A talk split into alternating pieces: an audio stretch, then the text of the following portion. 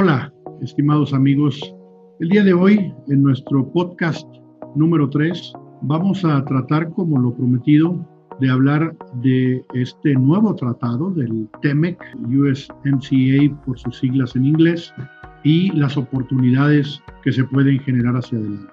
Eh, no omito decirles que es muy importante hacer un análisis individual eh, para ver cuáles son las posibilidades de ustedes y cuáles son esas posibilidades que los lleven a, a ver oportunidades específicas para sus empresas. Eh, tenemos la capacidad para hacer ese análisis y por supuesto al final aparecen nuestros correos electrónicos para trabajar en temas en lo individual. Déjenme comenzar primero por darle la bienvenida a nuestro buen amigo y mi socio acompañante en estos podcasts, Alejandro Rojas. Alejandro, ¿cómo estás? Buenas tardes, Eduardo. Gracias por la presentación, eh, por la invitación y, como bien dices, eh, estamos listos para empezar a trabajar con las empresas, a apoyarlas a saber dónde se ubican cada una de ellas y aprovechar este nuevo entorno que se está, que se está presentando. Gracias nuevamente, Lano. Muchas gracias, eh, Alejandro.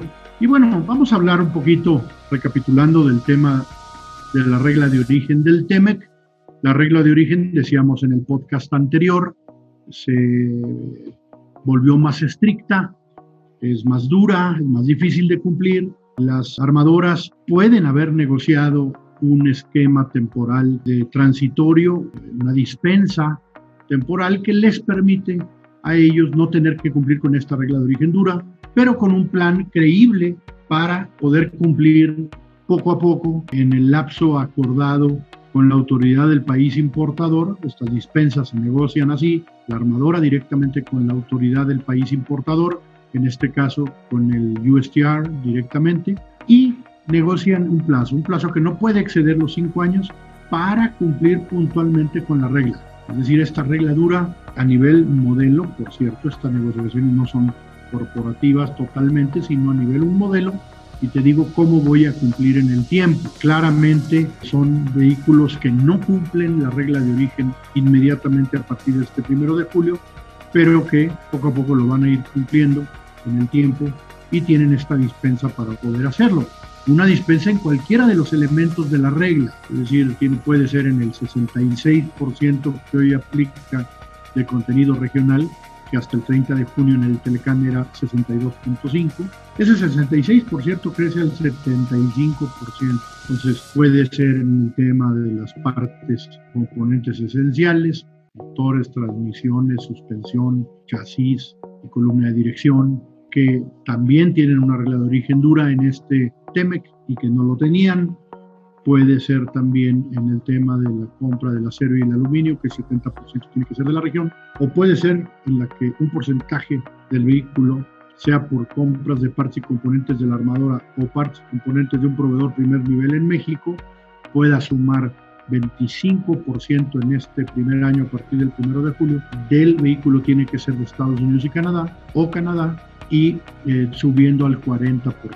En el caso de las pickups o camionetas ligeras empieza en 30 y termina en 45. Cualquiera de estos elementos que las armadoras no puedan cumplir inmediatamente a partir del 1 de julio tendrán que negociar una dispensa, un régimen alternativo de transición, como se llama. Y este régimen alternativo, alternativo de transición pues te da la temporalidad. Esta regla de origen genera nuevas oportunidades hay una desglobalización, yo lo he dado a llamar, hay una salirse del offshoring para meterse a una regionalización es decir, un near shoring. Esta regionalización les va a ayudar a cumplir la regla de origen. Algo de esto se estará yendo a Estados Unidos, sin duda Canadá, pero México debe levantar la mano. Entonces, lo primero es promoción de inversión, oportunidades en la promoción de inversión para poder que parte de la proveeduría que es global y que está en otras partes del mundo como en Asia o en Europa, busque venirse a América del Norte para que la armadora pueda cumplir. Entonces la primera oportunidad claramente la podemos expresar como una oportunidad de inversión en nuestro país. Hay que levantar la mano. Si yo soy un Estado eh, receptor de inversión extranjera que, que, tiene interés en el sector automotriz, inmediatamente levanto la mano para decir, aquí en mi Estado queremos que haya más inversión, sabemos que las armadoras los requieren para cumplir con altos porcentajes de contenido regional. Este 66% del que yo hablaba, de contenido regional, en una metodología que se llama de costo neto, que sube al 75% en tres años, es un porcentaje muy, muy difícil de cumplir porque está en 62.5. Bueno, este porcentaje va a ir subiendo, va a ir creciendo poco a poco del 66 que aplica a partir del primero de julio, es decir, brincó del 62.5 al 66 el primero de julio, irá subiendo hasta el 75. Para poder cumplir va a tener que haber más proveeduría en América del Norte y es una oportunidad. Una oportunidad también para los eh, proveedores primer nivel, porque quieren que haya mayor integración. Y esos proveedores primer nivel, Alejandro, pues tienen que buscar proveeduría segundo nivel en América del Norte toda la proveeduría segundo nivel que hoy se lleve a cabo desde Europa o desde Asia, tendrán que traérsela a América del Norte y hay que levantar la mano. En esto de la regionalización, tenemos que asegurar que México levanta la mano. México, el gobierno federal, México, los estados y México, las empresas que están en México que tienen que integrarse más y que tenemos que buscar en dónde están esas áreas de, de oportunidad la federación y los estados en la promoción de inversión para traerse más proveeduría a México, desde Asia, desde Europa, pero también los estados, para traerse más inversión desde Asia, desde Europa. La federación y los estados tienen un llamado a la promoción de inversión. Pero luego las empresas que tienen que darles a las armadoras la mayor integración que requieren y ahí hay una oportunidad, hay que hacer un trabajo, eh, hay que meterse al detalle, pero, pero claramente, amén del reto grande que hay, hay una oportunidad. Alejandro, te paso la palabra. Gracias, Lalo. Eh, sí, efectivamente, y ese es uno de, los temas eh, que pues más preocupan a las empresas Tier 1, Tier 2. primero, algo que tú has subrayado en tus distintas intervenciones, que la regla de origen se aplica al producto final, pero ¿qué pasa hacia atrás dentro de la cadena?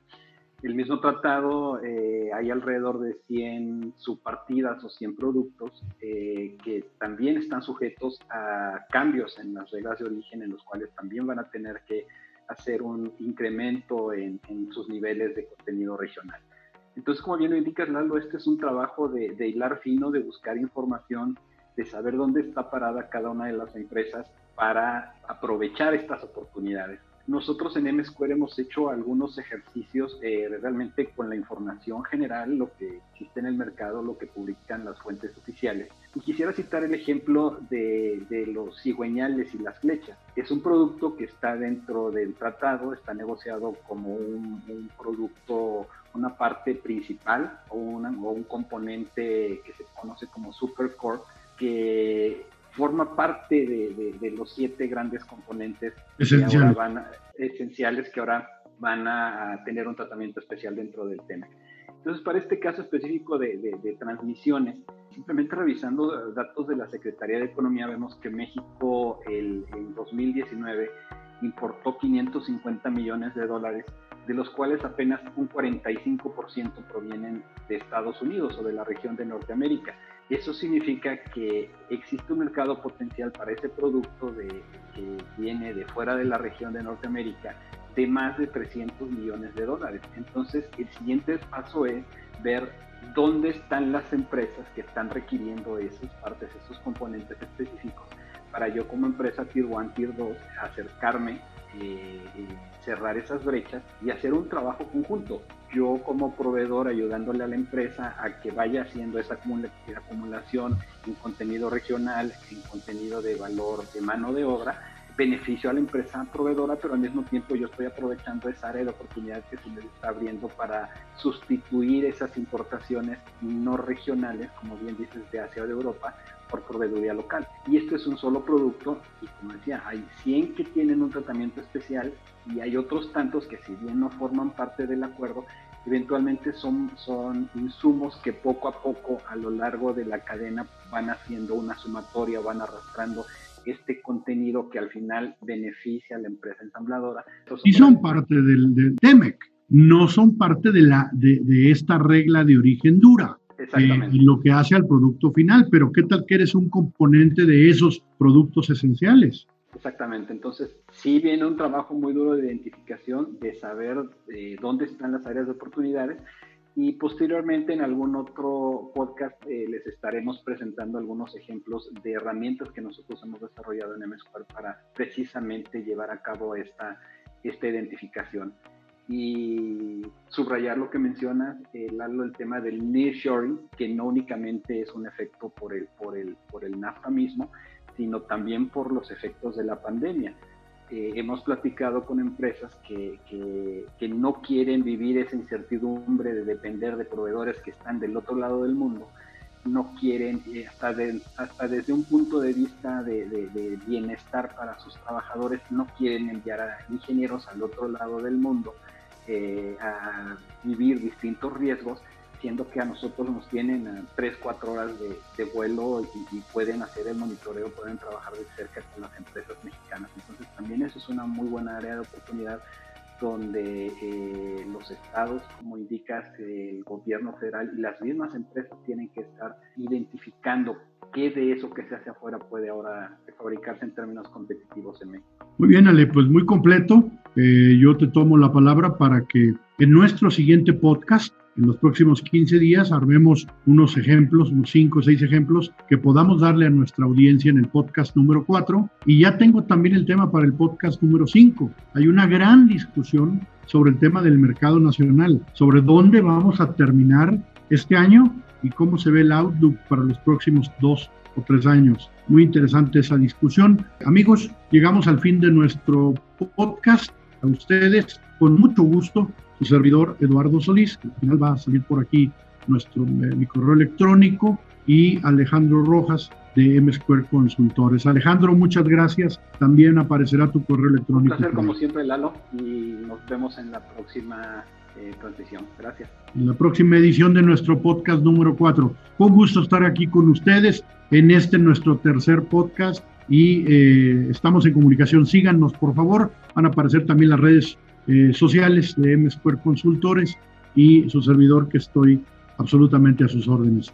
Gracias, gracias Adriana, gracias Pamela por la organización de este podcast número 3.